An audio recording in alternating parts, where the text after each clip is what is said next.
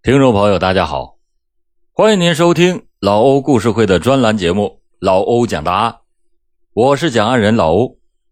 今天继续为您讲述由丁一鹤老师解密的血案。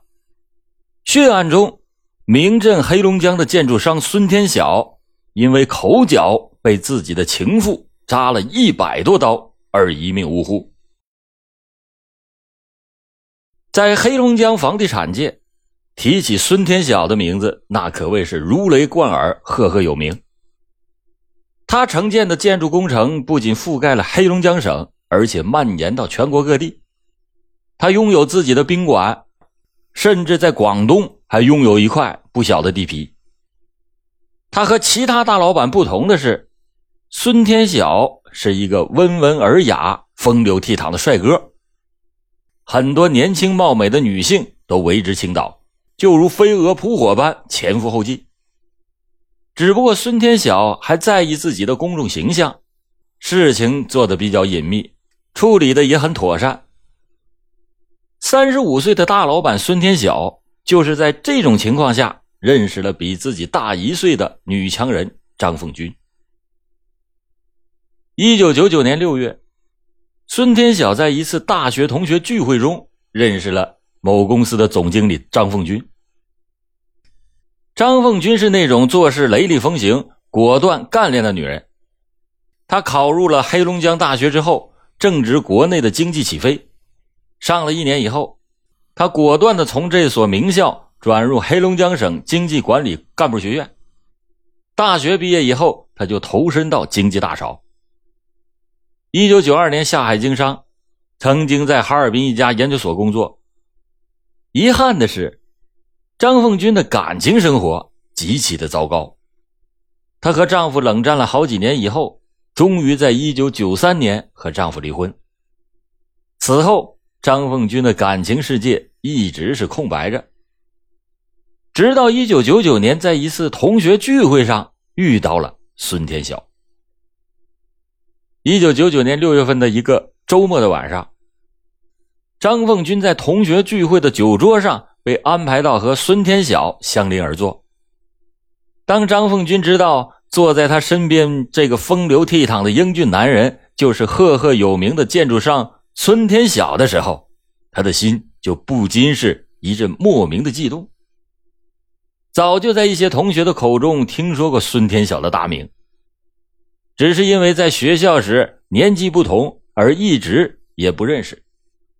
没想到今天在这种情况竟然见到了，他没有想到身边这英俊潇洒的孙天晓竟然这样年轻，看他的模样也就是三十刚出头，可他竟然已经是事业地位双丰收的成功人士了。就在席间，张凤军向孙天晓敬了一杯酒，但是他一不小心就把酒杯给弄洒了。酒就洒在了孙天晓的高级西装上，张凤军十分的抱歉，赶紧替他擦干净。相互推让之间，孙天晓的手握住了张凤军的手，张凤军就仿佛触电一般抽了出来，抬头却看见孙天晓深情的目光，张凤军不禁是面如红纸，心潮澎湃。这一次认识之后不久，他们就开始了频繁的电话联系。一九九九年八月的一天下午，孙天晓要到广州去办事，临走的时候就拨通了张凤军的电话，问他有没有时间跟自己到广州去玩。张凤军呢就迫不及待的答应了。他们俩分头去了广州之后，在广州的一家宾馆里，两个彼此心仪的有情男女就情不自禁的突破了道德的底线。陷入爱情中的张凤军是不可自拔，他不止一次的对孙天晓说：“我爱你，绝对不是因为你有钱，我不爱钱，只要你对我好，我永远也不会向你提出任何非分的要求的。”此时的孙天晓表面上虽然很风光，但实际上只有他自己才知道各种滋味。孙天晓的事业可以说是建立在妻子一家的基础之上。他管理着整个公司的运营，但却是没有财产的支配权。财产牢牢的掌握在作为公司会计的妻子以及岳父岳母的手中。妻子侯某对他管得很紧，尤其是在钱包和下半身上。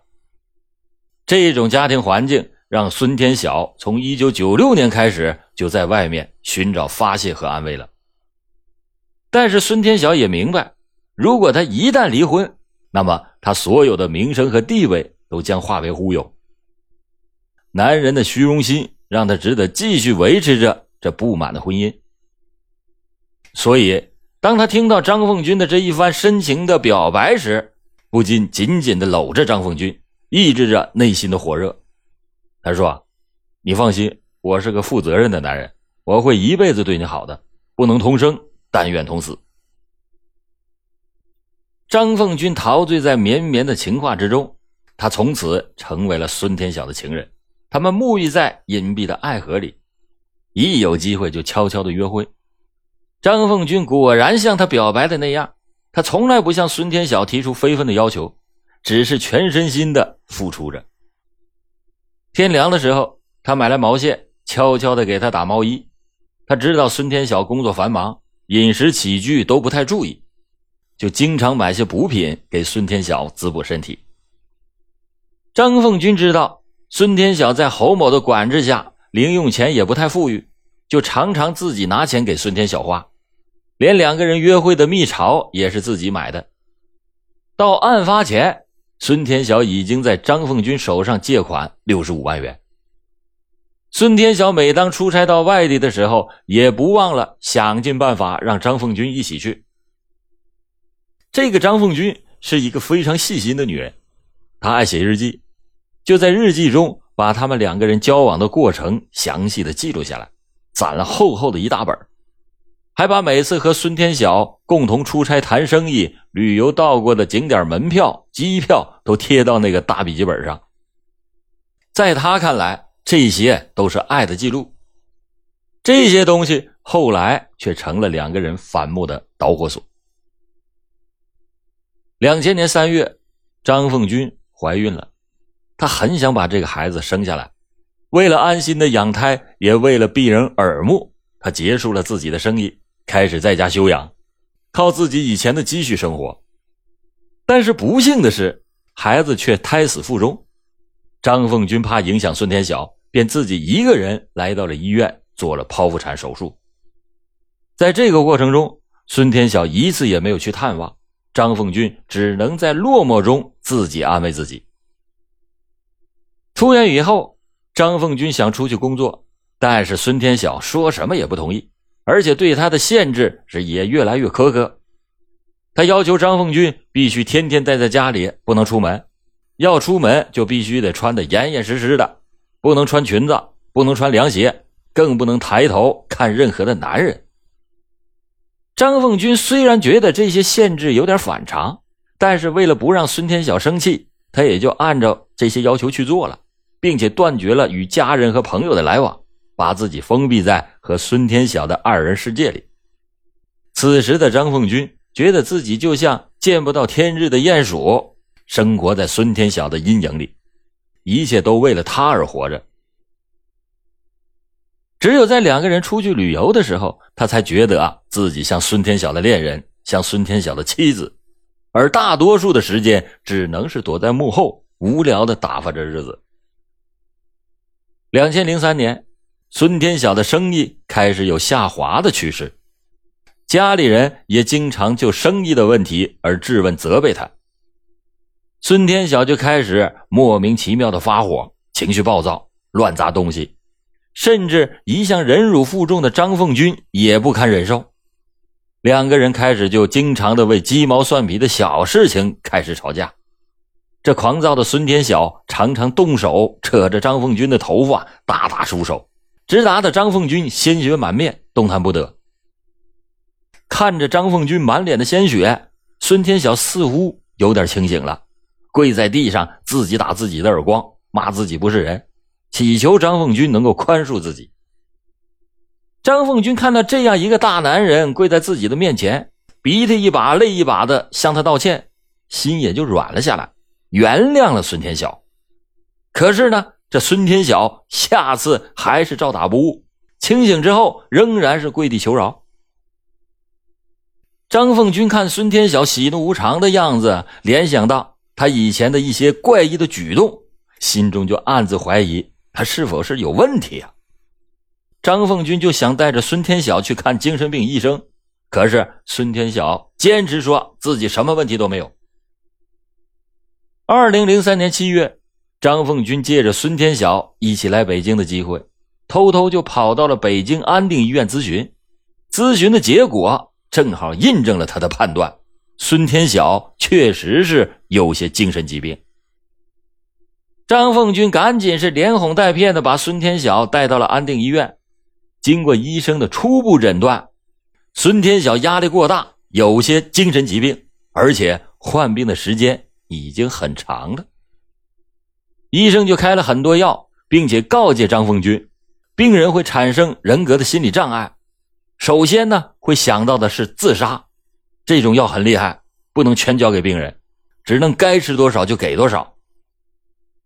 张凤军听完医生的话，这心里又惊是又害怕，想把实情告诉孙天晓的家人，但是好面子的孙天晓坚决不同意，他怕别人把他当疯子抓起来送进精神病院。一开始，孙天晓并不想吃药，张凤军就自己先吃这些药，看看有什么反应。三天之后，孙天晓见什么事情都没有，他才开始吃药。但是药物的副作用却很明显，孙天晓几乎是变成了另外一个人，没有食欲，没有体力，没有性欲，没有精神。这个时候，孙天晓十分的脆弱。也只有张凤军才能给他安慰。在孙天晓回家养病的几天里，妻子侯某见孙天晓对他兴趣全无，就怀疑他在外面又有了女人，于是大吵大闹。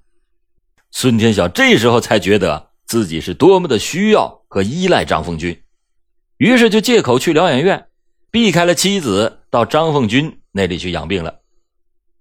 此后。孙天晓在张凤军的监督下开始进行了治疗。过了半年以后，他的精神状态果然的就明显的变好。二零零四年年初，孙天晓从北京回到东北以后，闲的是忧心忡忡。张凤军就问他发生了什么事情。孙天晓长叹一声说：“哎，出事了！以前给我帮忙的一些领导和朋友，有的出事了。”这也不知道会不会牵扯到我。原来啊，黑龙江的一些高官纷纷落马，而孙天晓以前就曾经向这些高官们进过贡，那数目还不小。孙天晓就整天的担惊受怕，不知道哪一天检察官就会找上门来。心理压力过大，导致了孙天晓旧病复发，而且是比以前的症状更加的严重。孙天晓老是对张凤军说要自杀，还说你为了我剖腹产的时候挨了一刀，我今后还你一百多刀，咱们算扯平。每当这个时候，张凤军就会拿自己堵住孙天晓的嘴，两个人紧紧的搂在一起。孙天晓满心是绝望和无助，而张凤军则是无限的怜悯和心疼。高官落马给孙天晓带来的压力。超过了张凤军的想象，两个人又像以前那样大打出手，然后鼻青脸肿的两个人瘫在地板上继续吵架。吵着吵着，张凤军就会发出一声压抑凄凉的嚎叫：“我上辈子是做了什么孽？怎么会遇上你这个死鬼？我不想活了！”孙天晓马上翻出了一瓶安眠药，倒了一半给张凤军，嘴里还叫着：“死吧，死吧，都死了算了。”死了多清静啊！说完，仰脖就吞下了剩下的那半瓶安眠药。张凤军见状也是毫不示弱，一口气就全吞了下去。结果这俩人睡了两天两夜，哎，就醒了。醒了以后，孙天晓和张凤军很长时间才恢复了精神。这种死亡游戏，两个人来来回回的，一共上演了五六次，后来就感到了心力交瘁。在一次吵架的过程中，孙天晓把张凤军精心制作的记事本和旅游日志给撕了，警告他今后再也不要写日记了，并且说：“你不要知道的太多，否则对你没有任何好处。”张凤军把撕碎的日记和门票又重新的拼接在了一起，破碎的纸屑就如同他的心，只是他已经没有一滴眼泪了。张凤军甚至觉得自己已经快被孙天晓折腾成行尸走肉了，他不想要这样非正常的生活。二零零四年七月三十日，孙天晓的妻子侯某知道了丈夫在外面有情人。侯某就和张凤军相约见了面。见面以后，张凤军讲了孙天晓患有精神疾病的事情，但是没有承认两个人的情人关系。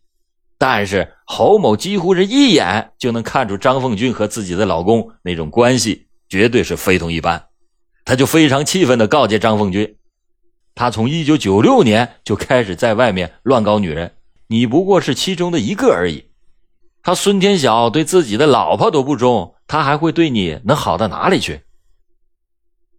确切得知孙天晓在外面还有女人，侯某回到家里便是吵闹不休，搬来父母作证，非要孙天晓承认他和张凤军犯下了滔天罪行，并且保证以后不跟张凤军再有来往。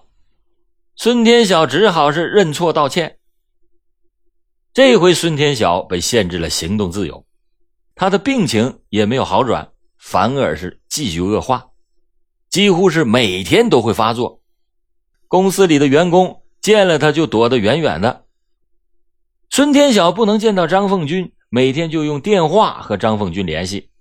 而张凤军在经历了这样一连串的事情之后，他觉得啊自己已经是身心疲惫。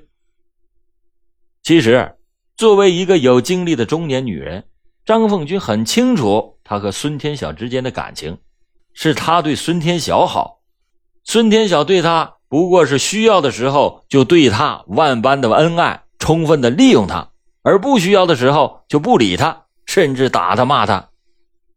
这三年了，不准他见朋友和家人，张凤军就开始想退出这一场劳心劳力而又无所收获的爱情了。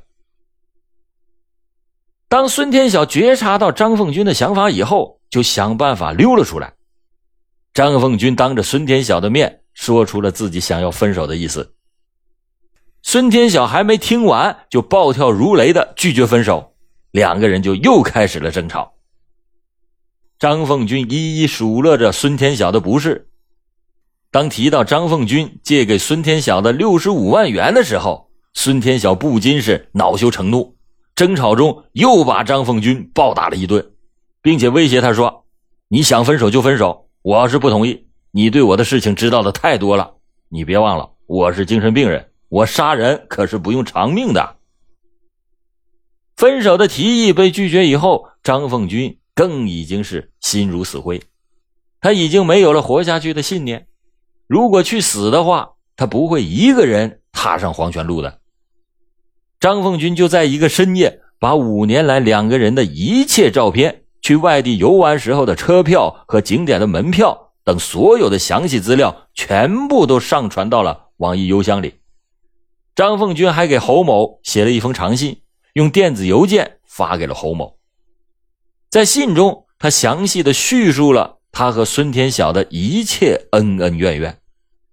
张凤军还把这些资料复印了好几份。分别装到了几个信封里，交给了侄女，并告诉她：“我过几天就要去北京了，如果我两三天后还没有回来，你就帮我把这些信发出去。”张凤军想要让孙天晓身边的所有的人都知道，这五年来他是怎样和孙天晓在一起度过的，他们之间的感情到底是怎么样的。做好了这些准备以后。张凤军要和孙天晓去北京做个了断。二零零四年八月十七日的上午，张凤军找到了孙天晓的一个朋友，他拿出了孙天晓的病历，说孙天晓患有精神疾病，想带他到北京去复查。出于同情，这位朋友答应帮忙把孙天晓骗到北京。于是，这个朋友就约孙天晓在二十日的下午一起去北京联系业务。张凤军提前一天来到了北京，替孙天晓和他朋友在一家大饭店订了房间。八月二十日上午逛商场的时候，张凤军本来是想替孙天晓买衣服，可是挑来挑去，衣服没买着，倒是买了一把制作精良的高级水果刀。这时，孙天晓打来电话，劈头盖脸的就是一顿臭骂。原来多疑的孙天晓疑心张凤军和他的朋友有关系。下午四点多，张凤军就把孙天晓和他朋友接到了饭店。孙天晓知道是张凤军让他朋友骗他到北京，而且还被朋友知道了他的精神病之后，好面子的孙天晓就一下子发作起来，他咆哮着说：“哎呀，你厉害呀！”竟然连我的朋友都敢找了，今后还不知道你会干出什么事来。于是两个人就厮打了起来。打了一会儿，张凤军开始认错求饶，这孙天晓才住了手，并在吃了安眠药以后开始沉睡。而张凤军却没有睡，他很快的就拨通了孙天晓家里的电话，告诉孙天晓的妻子侯某：“我就是那个和孙天晓相好了五年的婚外情人。如果你不相信的话。”可以到一个门户网站上看那些上传的照片，那些照片可以说明所有的一切。说完，张凤军马上就挂断了电话。第二天早上，张凤军见孙天晓还没有醒，便先陪着孙天晓的朋友吃早饭，然后回到房间，冷冷的告诉孙天晓：“你老婆已经知道了真相，并且上网看到了咱们两个人一起亲热的照片。”孙天晓就大骂他：“你可害死我了！你给我老婆说这些事还给我朋友打电话说我精神病，你这是坑死我了！”两个人就又吵了起来。争吵中，孙天晓就用那把水果刀把张凤军的右手给划伤了。张凤军摔门而去，来到了安定医院找医生。张凤军回到饭店的时候，已经是下午一点多了。当时侯某正给孙天晓打电话。孙天晓挂了电话，说：“我老婆问我是不是和你在一起，我说没有。”过了一会儿，侯某又接通了张凤军的电话，询问孙天晓的下落。张凤军的心里很烦，就说：“在呀，我就在这里，我和你老公住在一起呢，我们现在就在北京。”说完，张凤军就把电话随手就给扔了。当得知张凤军上午去医院的时候，孙天晓更是咆哮如雷。他说：“我没病，我去医院干嘛？你是不是又去见男医生了？你呀，你就是离不开男人。”孙天晓说完，就要去找一起来的那个朋友张凤军，不让他去。两个人在争吵中逐渐的升级。孙天晓从床头拿起了饭店装饰用的石头，向张凤军的头部砸去。张凤军一边躲闪着，一边抓起桌上的水果刀，向孙天晓扎了过去。孙天晓倒在了床上，张凤军就像发疯了一样，开始在孙天晓的身上乱扎一气，连他自己也不知道一共扎了多少刀。他只记得孙天晓曾经说过：“你为我挨了一刀，今后让我还你一百刀。”孙天晓就这么死了，死在了深深爱着自己的女人的手上。张凤军也不想活了，他到最后给侯某打了一个电话，说。孙天晓已经和我永远的在一起了，侯某，你再也不能跟孙天晓说话了。孙天晓他是我一个人的了。打完电话以后，张凤军就把孙天晓治疗精神病的药物全都给吃了下去，并且静脉注射了水，想自杀殉情。侯某接完张凤军的电话以后，赶紧找北京的朋友到饭店去找孙天晓。当朋友到达饭店的时候，只看见浑身是血的张凤军呆呆的坐在椅子上。经过法医鉴定，孙天晓的胸部、腹部一共有一百二十多处刀伤，其中在胸部有四处刺破了心脏，还有八处刺破了左右肺脏，致心肺破裂，造成了急性失血性休克死亡。被捕以后，张凤军对杀死情夫孙天晓的罪行供认不讳。北京市人民检察院第一分院以张凤军涉嫌故意杀人罪向法院提起了诉讼。二零零五年七月一日，北京市第一中级人民法院一审判处了张凤军死刑。一审判决以后，张凤军不服一审判决，随即向北京市高级人民法院提起了上诉。为了保住性命，他在二审的时候突然提出来要揭发检举他人，以求保住性命。这爱与恨真的能随着生命的终结而消失吗？之所以爱。是因为对方身上集中了我们想象中的优点，是理想的化身。恨之所以永世难忘，就是因为对方的背叛和不负责任，伤了我们的自尊和感情。其实，爱恨情仇皆源于自私，都是希望从别人那里得到更多的安慰和关心。假如能够跳出自私和自恋，才发现最伤、最疼的是后悔。二零零六年八月八日，北京市高级人民法院终审驳回了张凤军的上诉，做出了维持执行死刑的裁定。张凤军在被执行死刑的时候，显得是非常的平静，也没有家属前来为他送行。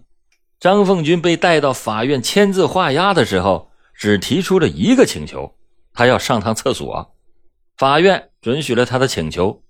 当法官对他宣读了高院的执行死刑的命令以后，张凤军连说了两个谢谢。好，感谢您今天收听老欧讲大案。老欧讲大案，警示迷途者，惊醒梦中人。